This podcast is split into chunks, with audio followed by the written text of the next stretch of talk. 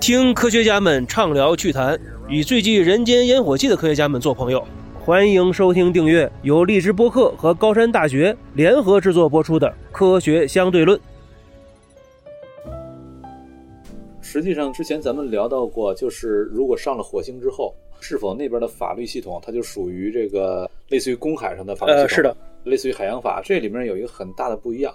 哎，咱可以简单的回溯一下，就是海洋法，咱们现在通行的海洋法，它的最初的起点，这事儿也很有意思。那是在一六零几年的时候，我记不太清楚了，零几年，一六零几年的时候，就在新加坡那个樟宜机场是啊，嗯外海、嗯对，在那儿一场海战，那一场海战，葡萄牙的一艘商船被荷兰人给抢了。嗯抢完之后，呃，带回到了呃荷兰人把这个带回到了荷兰给拍卖了，嗯一笔巨款。但是这笔巨款，当时荷兰东印度公司的人抢的嘛，嗯那么东印度公司里面一部分股东就拒绝接受这笔巨款。他说，如果你把这笔钱卖了之后，你揣兜里了，那就意味着你跑到葡萄牙人家里抢的。如果你这么揣兜里了，那万一回头葡萄牙人到你家里来抢，嗯，你怎么去主张你的权利？对，所以他说，如果你希望自己家里安全，你就必须得保障别人家里安全，这是他们的一个拒绝接受这笔巨款的那些股东的一个主张。但钱不摇手嘛，所以另一部分股东仍然说这钱在那拿着，但是。这个提出反对意见的股东，那意见是有道理的，咱又得把那意见能够给他有效的化解掉。怎么化解？也就是说，我既得这钱揣兜里，同时还得揣的有理，是我得对找一个合法的理由。得找个合法理由，那就找来国际法之父格老修斯，让他帮着来找这理由，嗯让他帮着找辙。格老修斯最后找的辙是什么呢？说你们葡萄牙人之所以说所有的海洋都归属于你，嗯所以我在海上抢你，就是跑你们家里去抢你去了。之所以你这么说，是因为教皇说了，把嗯那个海洋啊什么某条京都线以东的海洋、陆地什么全都归你。嗯，但教皇说了，不代表这事儿它就真就归你了，对咱得仔细盘一下。对怎么盘呢？你要说你对这块土地拥有主权，对主权的前提是什么？主权的前提是它是财产权的某种延伸。对，那么财产权的前提是什么？财产权的前提是你必须对这东西得能够有效的占有，不能有效占有，那就等于没有财产权，没有财产权也就没有主权。对，那陆地上是可以有效占有的，但是大海中间这这没大海上做不到。是的，对，嗯因此海上就不服从你的这种主权。那么海上服从的是另外的一种自然法，自然法就是以牙还牙，以眼还眼，是服从另外一个逻辑。那么就是之前那个你跟我聊到过，有人说这个在火星上是不是该采取类似于公海这个火星救援那个电影嘛，啊啊呃火星救援电影当时这个我记得马特戴蒙他当时啊啊呃主演嘛，他在火星上就是说根据公海的法律，可以认为火星是公海。对嗯公海的前提是不能被占有嘛？对，但是你这帮人只要去了，火星肯定是可被占有的。实际上不可占有的是从火星到地球之间的这条太空，对这个太空，嗯，太空没法占有，那它的法律可以按照公海来做类比，但是火星上可被占有，那它一定得是另外一套法律逻辑。但是这个，你看，我们比如说六九年的时候，美国人已经登陆月球了，对吧？我们虽然说可以自豪的称月球不属于任何一个国家，不属于任何一个人，我们属于全人类，但实际上真要算到根儿上，还是说谁先去了，或者是我真的在那里形成了实际性的占有，还是它属于某些人、某个国家的？这里面两个，一个是你是否能够实际占有，再一个你是在怎样的一个故事之下，你来来整合所有这些。如果当时阿姆斯特朗他说了这是我的一小步，但这是人类的一大步，对，他说了这句话之后，如果他没说这句话，他说的是我宣布这里是美利坚领土了，对，那就是美利坚领土了，因为别人你能上去，你能把他给揪下来吗？对，你能上去揪下来的话，你半路上你能保证不被美国给拦截吗？这你做不是到。是，所以如果他这么说了，而这种对于新疆域的占有，在这会儿因为月球没有法律嘛，嗯究竟该服从怎样一种法律是没有任何事先的规则的。嗯，所以他这么说的话，那有可能他就占有了，然后那就是美国领土了。但是阿姆斯特朗说了，这是我个人一小步，但这是人类的一大步。而他这么说之后，他表达出了另外一个故事，而另外这个故事一下子就获得了很高的道德正当性。嗯，接下来联合国马上就对抓住了这个道德正当性，没错于是这个就不可据说当时这句话其实也是阿姆斯特朗的神来之笔，但是确实好像是为整个联合国和世界和平做出了很大贡献。对他联合国一把就抓住了。是你说要说是美国的，那当时前苏联的话，这个肯定跳出来的话跟他没完啊。太太空战争是会打起来了。是啊，肯定跟他没完啊。虽然在当时这个实际占领意义不大，但是象征性意义大啊。对呀，对，这个其实确实如此，因为当时我们记得这个当年新中国刚成立之后嘛，和尼泊尔和印度在这个划定边界的时候嘛，就说到珠峰到底算谁的啊？那个中国肯定主张那就和平共处，一人一半呗，对不对？啊、本身也是在我们的，当然从咱们来认为的话，在咱们的境内，对不对？那尼泊尔当时就说的很清楚嘛，你都没上去过，对吧？怎么能说是你的呢？所以当时才有那个我们前年的《攀登者》啊这种电影，讲的是第一代的珠峰的登山这些英雄嘛，想方设法我也得上去，我要不上去我就没有实时占有，连象征意义都没有。那你怎么说这地方是我的？对，而且一句话让人给问住了。而且究竟怎么样算那个占领，怎么样算那个实际占有，这个标准是什么？这都是基于刚才咱说的，你是采取什么样的一个故事？我之前读殖民史的时候印象很深，当时在美洲刚刚开拓殖民地的时候。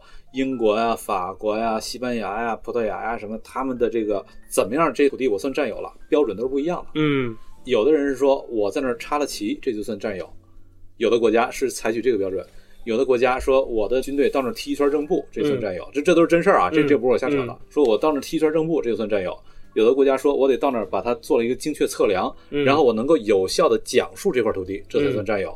各自标准都不同，嗯，标准都不同，结果就打起来。然后我说我已经占有了，你说你这光是你在那踢圈正步，你根本讲不明白那咋回事儿，凭啥你就占有了？嗯，啊这边你能讲明白咋回事了，但你没到那儿踢过正步，嗯，没踢过正步，那你对那儿你没有军事控制力，所以你这没这个过程当中打的鸡飞狗跳，打了很多啊。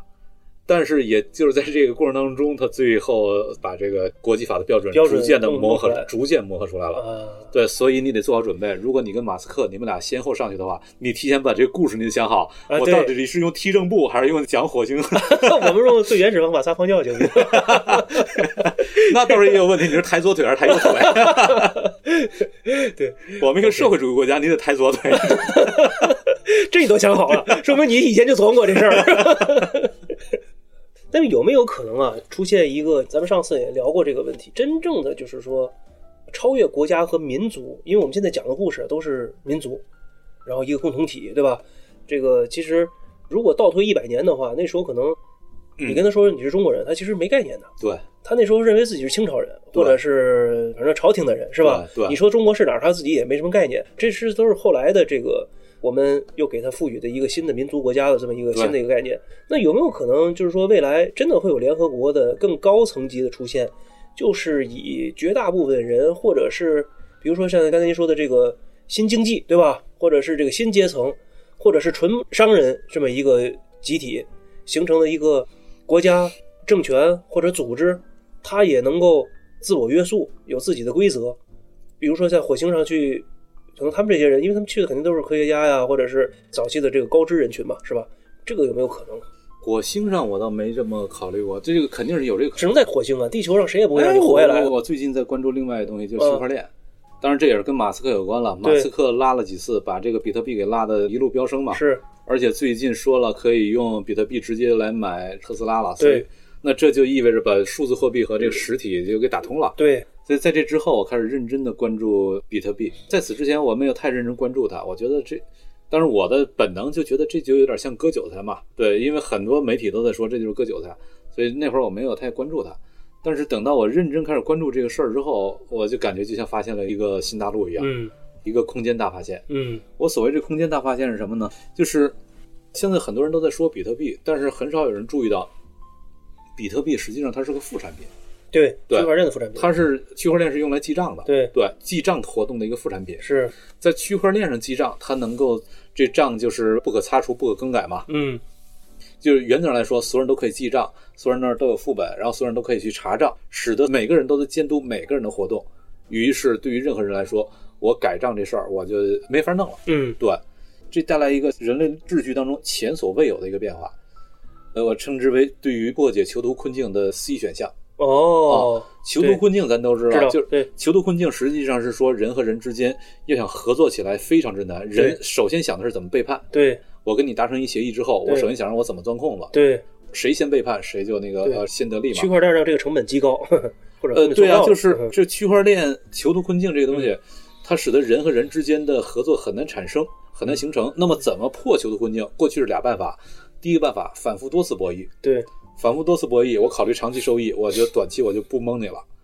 而这反复多次博弈有个前提，就是这等于是熟人社会，陌生人社会反复多次博弈做不到的，嗯基本都是一次买卖。对所以陌生人社会无法靠反复多次博弈，那就只能靠一个强力的第三方来监管。嗯这个强力第三方达成协议的双方谁违约，我弄死谁，那你就犯不着违约了。所以靠强力第三方监管，使得陌生人之间的合作能够成为可能。嗯而这个第三方就是国家，所以就是现代的这种陌生人社会，我们会发现国家是一个无论如何绕不开的存在。对。但是区块链它却使得陌生人之间没有任何信任基础，零信任基础你这人可以合作。是的，对，这是从来没有出现过的一种状况，对。一个从来没有出现过的一种秩序逻辑。它就不需要一个中间人了，或者一对，个中间裁判。了，完完全完全不需要了，嗯。而且是纯陌生人社会，是。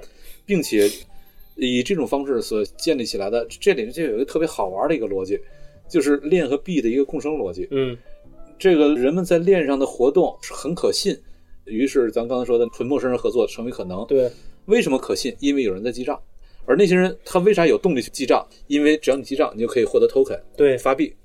而为了获得这个 token，我要去记账，嗯而因为我在记账，使得链上活动可信，会吸引更多的人到链上来，一个正向循环就形成了。链上来的人越多，这个 token 就变得越值钱，越有价值。对然后更多人来记账，这链更可信，然后就更多的人到链上来活动。币和链当然是公有链了，私有链是另外一个逻辑了。嗯公有链和币是一个纯粹的一个共生的逻辑，有链才会有币，然后有币链才有活力，而链和币加在一块儿构成什么呢？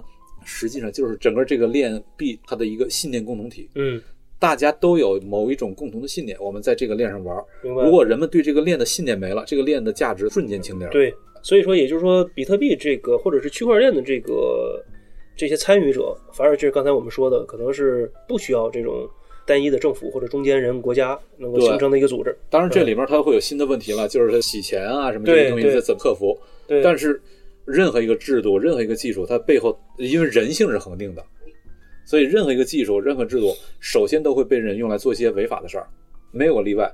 但是嗯我们要看的是，它是否在这个之外打开了更多的合法的事儿的空间，而比特币是呃，或者是区块链打开了一些非常有意思的空间。而且这种，我在这个意义上，我曾经说，有一次跟几个朋友聊，区块链它应该有一个更加信达雅的译法，blockchain。嗯 blockchain 应该译成部落城，部落城就是每一条区块链都是一个信念的共同体，嗯呃，有共识的社区，每个共识社区就是一个部落，就是一个城邦，嗯部落城。那么这种部落城，它史上从没有过的那种合作机理，然后人们就在链上活动，在链上活动的人如果足够多了，会带来一些巨大的变化。嗯变化在哪儿呢？就有点类似今天在腾讯上玩游戏的那些小孩儿，对他们来说，Q 币那就是钱。对，咱们不玩游戏的话，那你玩吧，反正我不怎么玩，对吧？嗯不玩游戏的话，你会觉得 Q 币那不就是因为我还小嘛。啊，对对，你毕竟图样。对对 而这对于玩游戏的人来说，那 Q 币那就是钱，它跟真钱一样。那么如果这个部落城这个东西，很多人到上面来活动的话，那个部落城那个区块链所发行的币，那就是钱。对，对，如果很多活动，像现在以太坊什么的，以太坊这种第二代区块链，它上面是可以布置很多智能合约的，就跟 A P P 差不多。那么今天咱们是在 A P P 上完成你多一半的日常活动，未来你有可能多一半日常活动通过这种智能合约在区块链上完成啊，然后在那种活动那就全都是靠这些链上发的币了，那种对秩序所带来的冲击是极大的。极大的，极大对的，。这就是一个新技术嘛。其实我最早意识到区块链和这个比特币有重大的一个意义的时候呢，是想到比如说大家移民火星了，你花什么钱的问题。你说这个地球上没事儿就发个几万亿，对吧？你说你火星人和地球人去交易，你花美金，你肯定把自己的这个经济系统都玩死了。对，所以只能跟他去做这个比特币。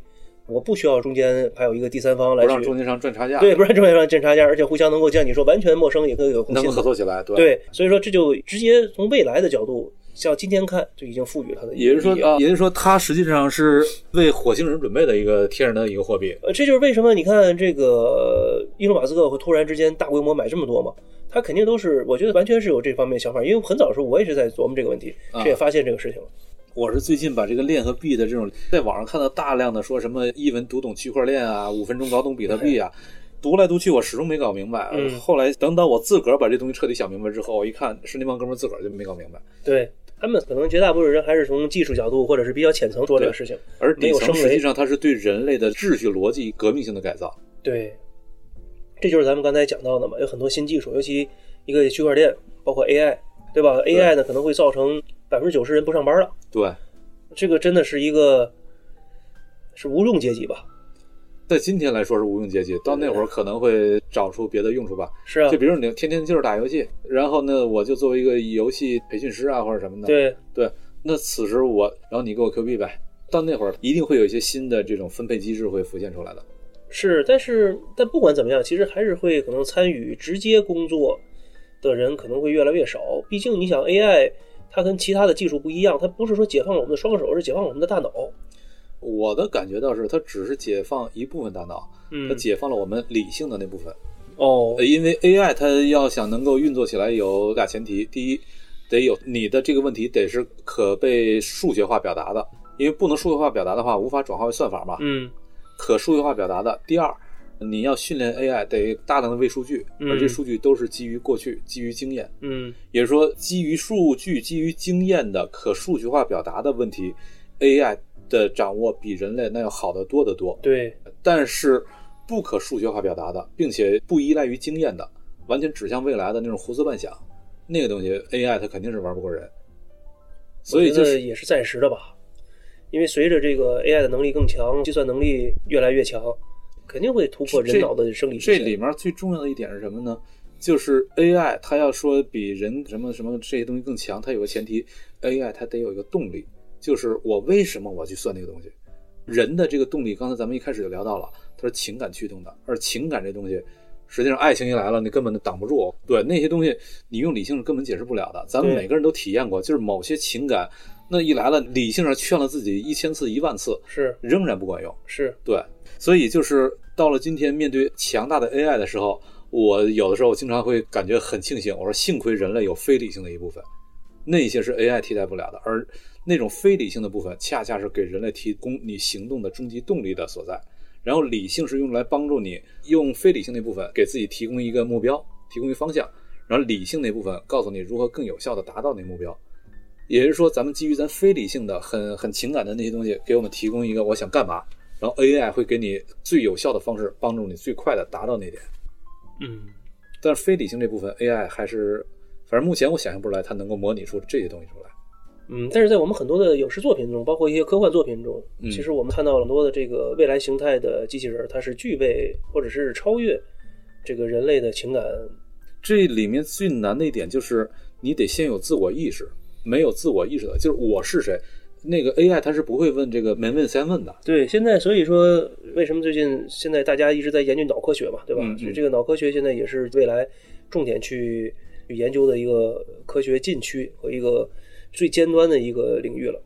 因为我们确实是对自己的大脑了解的实际上太少了。嗯，嗯对。但是脑科学我也在关注这些方面的科研进展，嗯但是我只能是作为一个科普的票友来关注这些了，嗯很具体的很深的东西也不懂了。嗯然后目前所看到的那些研究，它所能够给出的解释，在我看来都有点类似于什么呢？就比如，我经常我看到一些天气预报的时候，一些气象专家的解释，我就特别不满意。嗯说，比如都九月份了，居然还四十度，然后专家会出来解释一下，为什么四十度呢？因为最近我们这里被副高压带控制。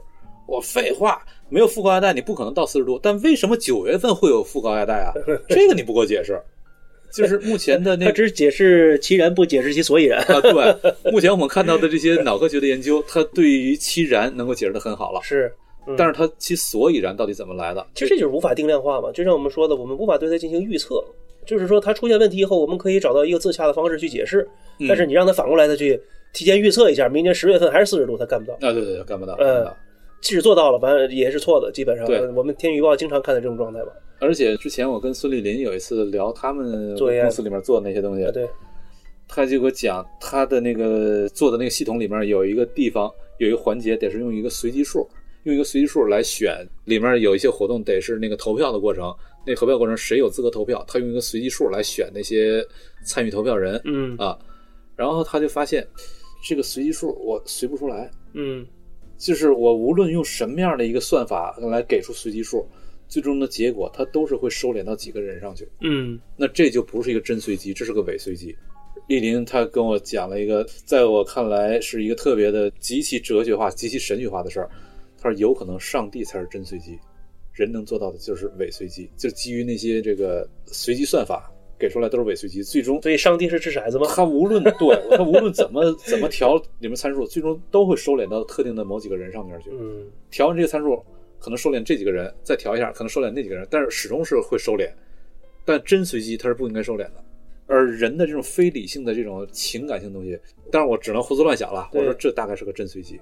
是这个，我就想起来上一次在南京的时候和咱们朱茂元教授，嗯呃中科院古生物所的，因为他研究的领域是这个寒武纪或者寒武纪之前的原生态的这个初始状态的一个生命起源，就会发现这地球真的是四十五亿年，然后我们能够经历过这么多的这个物种大灭绝，生命还能够走到今天，这里有太多的偶然性，对。至少我们现在可能连一点门都没冒到。它为什么？我们只能是解释它。OK，当时出现了什么，是一个有一个理论系统，一个模型，大致知道它为什么，对对吧？但是你要让它重新再走一遍的话，可能完全不是那样的。这些就都是刚才说的嘛，知其然，但不知其所以然。咱们现在能做到的都只是知其然。那么我们其实对以前我们知道的这些东西，已经有了各种各样的理论或者思维模型去解释，因为毕竟我们还是要面向未来嘛，因为这个未来实际上才是我们必经要去经历的一个事情。对，那会更好吗？就是说，我的意思是，我们会找到一个越来越接近解决我们自己这些困境的一些方法。可能我这个问题问的不太好，就是或者我先尝试回答一下吧，不管嗯问的好不好。对，某种意义上，我会庆幸我们找不到那个方法，因为找到那个方法之后，我们大概也就该内卷了。对我们来说，这个世界大概在我们眼中就没什么变化了，没什么意义了。对，意义就丧失了。我之前跟一个朋友有一次，我们在加州的海岸上一块儿散步，散步的时候在那儿看着海豹，在那儿躺着晒太阳，在那儿挠挠。然后那朋友是斯坦福毕业的，嗯他就跟我讲说，我刚到美国读书，刚到斯坦福读书的时候，我就在海岸上看着这些海豹。当时我就想，如果人类没有了死亡，大概人类的生活就跟这海豹一样，嗯因为咱们的所有的意义实际上都是伴随着时间感的。如果你可以无限制的活下去的话，你做什么事儿你都找不到意义了，没有时间感了，什么紧迫什么啥都没有了。对对，时间这个参数对你来说消失了之后，意义也就消失了。对，所以永生也是没意义的。要能一直活着的话，其实跟没有时间感也是一样的呀。对，永生是实际上就是一个取消意义的一个东西，所以这真的是向死而生。你有了死，生才有意义。嗯，所以这也就是说人的一个局限。其实我们永远是在一个，呃我们做科学，我们做产业，我们或者是研究我们自己，都是说一直在向前寻找这个意义，但其实又永远找不到这么一个过程。人最悲催的就是你理想达成了嘛，达成了之后你不知道该干嘛了，你是你瞬间就得精神崩溃了。呃，嗯，其实这么说的话，你看上下五千年，我们多少英雄事，其实大家都是在自己的一个理念世界里的一个，他是非常坚持他自己的理念的一些人，对对吧？所以才能做出一些别人好像看起来不可能达到的一些，对。是吧？马克思韦伯有一句很有名的话，叫做“人是悬挂在自己编织的意义之网上的小动物”。哎呦，这句话写得太深刻了。对啊，这嗯蜘蛛就是悬挂在自己编织的意义之网上的蜘蛛。根本上来说，这些都是意义。但意义是什么？意义从哪儿来？嗯意义实际上是人自我赋予的。以前我经常在外面讲课的时候，我会举一个例子，打个比方，我就是说拿人跟蛇之间做个相对。人这种动物，我们是能看见可见光的，我们看不见红外线，但是我们用皮肤能感知红外线。对，而蛇它的视力是很差的，可见光的视力很差的，大概能区分明暗吧。，对跟咱们用皮肤感知冷热的这个能力差不多。对但蛇它有一个器官能感知红外线，对，然后那个感知完红外线之后，在大脑里还能成像。那么科学家会说：“哎呀，蛇这种动物很可怜，没有视力，嗯。但它能感知红外线，勉强能成像，嗯。可能像也不咋地，但是聊胜于无吧，也就这样了。但是蛇里面如果有科学家的话，他研究了人这种动物之后，他会说，人这种动物很可怜，它看不见，因为对他们来说，红外线那才叫看见，对。可见光那不叫看见。咱的这个可见光对他来说，那就叫紫外线还是什么线，反正那不叫看见。他说人这种动物很可怜，他看不见，但是它有一种器官，它也能看见，能感知冷热嘛，也能看见，但是也就像分辨明暗那种能力差不多吧。对啊，聊胜于无。嗯但是它这个有另外一个器官，它能够看见紫外线。嗯基于那紫外线，大脑里它也能成个像，成完像肯定它的很模糊了，但是它对世界也能勉强感知一点，也就这样了。那么人这个科学家和蛇里面科学家，他对世界的表述，哪一种是真的？哪一种是世界本质？都不是。所以我说，甭管是人还是蛇，实际上都是囚禁在自己的这种生物感知能力里面的一个动物。所以任何生物都是一样。我们如果是作为观察者的话，我们永远都有自己的一个上限。对，嗯，你的生物学的特征决定了你的极限。对在这个极限之外，你只能靠想象，你根本是那个观察不到、感知不到。对，所以说就像人，你看我们可能能够想象到有不同的，比如说红外线、紫外线、伽马射线，对吧？对但是你完全很难想象四维空间、五维空间、六维空间，对，这个就是超出我们的一个超出咱的生物学能力了。对，超出我们生物学能力了。看这个《星际穿越》的时候，那个电影里其实描绘了这个多维空间的一个状态，是吧？但这个实际上也是一种用三维的方式我们去想象的。用三对，真实这这个情况下，我们可能真的是无法去对无法想象。对，这就是我们即使再努力的话，我们可能最后触碰的一个那道墙，就是我们的我们的生物学极限，我们的极限。对，而那生物学极限的背后，实际上我们就能看到，我们基于我们的生物学能力对世界的感知，它并不是世界的本相。世界本质是什么？不可知，因为你的生物学极限决定了世界只能以这种方式向你呈现，它没有办法以别的方式向你呈现，你感知不了。缸中之脑嘛。对你感知不到，对，只能以这种方式向你呈现。那么对应的所谓的意义，实际上也就是人自己给自己编织出来的一个网。嗯，就是说，最后还是要回到咱们这个栏目本身。嗯，施展兄，你现在主要研究的方向是哪一些？研究一个是中国的制造业，实际上我是基于供应链网络这个逻辑，嗯我在关注中国制造业到底会是怎样一个演化方向。嗯当然，实际上我的这个研究、这个关注也是跟我对国际政治的关注有关了。，OK，今天中国在世界上，我们很有力量，嗯这力量主要来自于中国强大的制造业能力。嗯那我要去做一个有效的分析和判断，这个制造业能力它的基础是什么，嗯它的根基是什么。如果把这个东西搞清楚了，我才知道这个中国制造业在未来到底会怎么走向，嗯是会转移，还是会更强大，还是会怎么着？所以这是我关注的一个点。嗯再一个点就是新技术它对于未来秩序可能的演化走向。第三一个就是对于中国的边疆的那些走廊地带，比如辽西走廊啊、嗯河西走廊啊，对所有这些走廊地带的关注和研究。嗯嗯，明白了。这个我们现在生活的这个大时代啊，真的是尤其我们这代人，感觉每一年变化太快了。对，这个一方面是您说的这个国际政治一些秩序，第二来讲的话，有一些你看去年这种大疫情这种情况，呃，新的技术一出现，其实给我们太多的一个变量，对，对吧？所以说，我觉得现在年轻人可能也挺不容易的，因为他无法找到一条清晰的路线，对能够知道我们未来要干什么，这很容易让人迷失，就找不到自己的意义，对吧？那我还努力干什么呢？这个可能努力的 这个价值就 越来越低了。这也是最近这几年这个社会内卷比较严重之后的一个状况。实际上，九九六啊什么这些东西，并不是最近这几年才出现的。对，对，前些年一直都有啊，一直都九九六啊。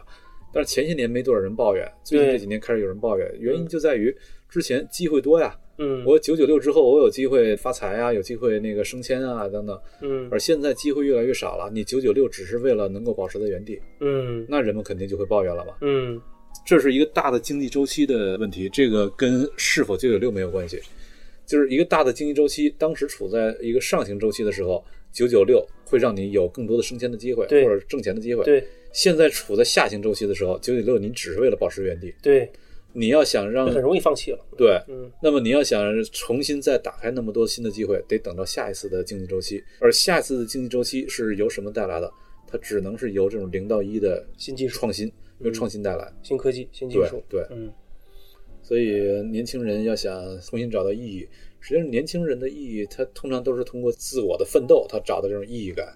而奋斗，你得觉得我得能奋斗得出来嘛，，对，咋奋斗都奋斗不出来，他也就放弃了。是而要想奋斗得出来，他是必须得考虑到历史的形成，是，对他得有那样的一个，没错。其实我还有另外一种方法，就是我看到足够远。这个所谓的足够远，就是未来足够远，以前要足够远。我就知道我是怎么来的，然后未来这个什么样子，然后我反推我今天该干什么。对如果你要看太近的话，比如说就两三年，这个确实是让你觉得生活好无聊，呃，我何必再努力呢？对对对，嗯，阿姨，我也不想努力了。是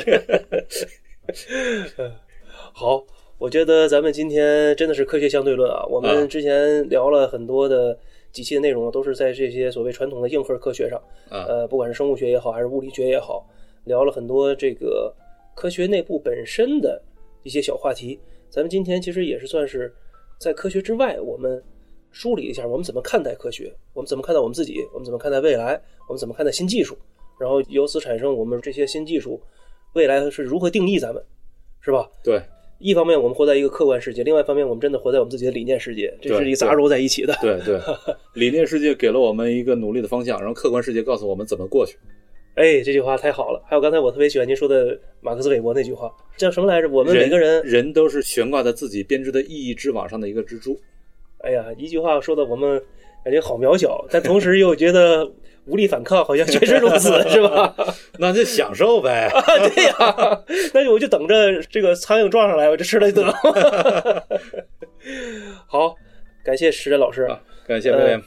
这个咱们接下来还得再找机会，咱们好好聊。我觉得这个话题今天其实就给咱们所有的听众朋友们算是做了一个之前所有科学相对论的一个小总结，一个休息片段性的一个总结，嗯，然后为我们接下来的科学相对论，我们能够有更深的一些思考，继续相对。对，继续相对，能够开新章吧？好吧，感谢。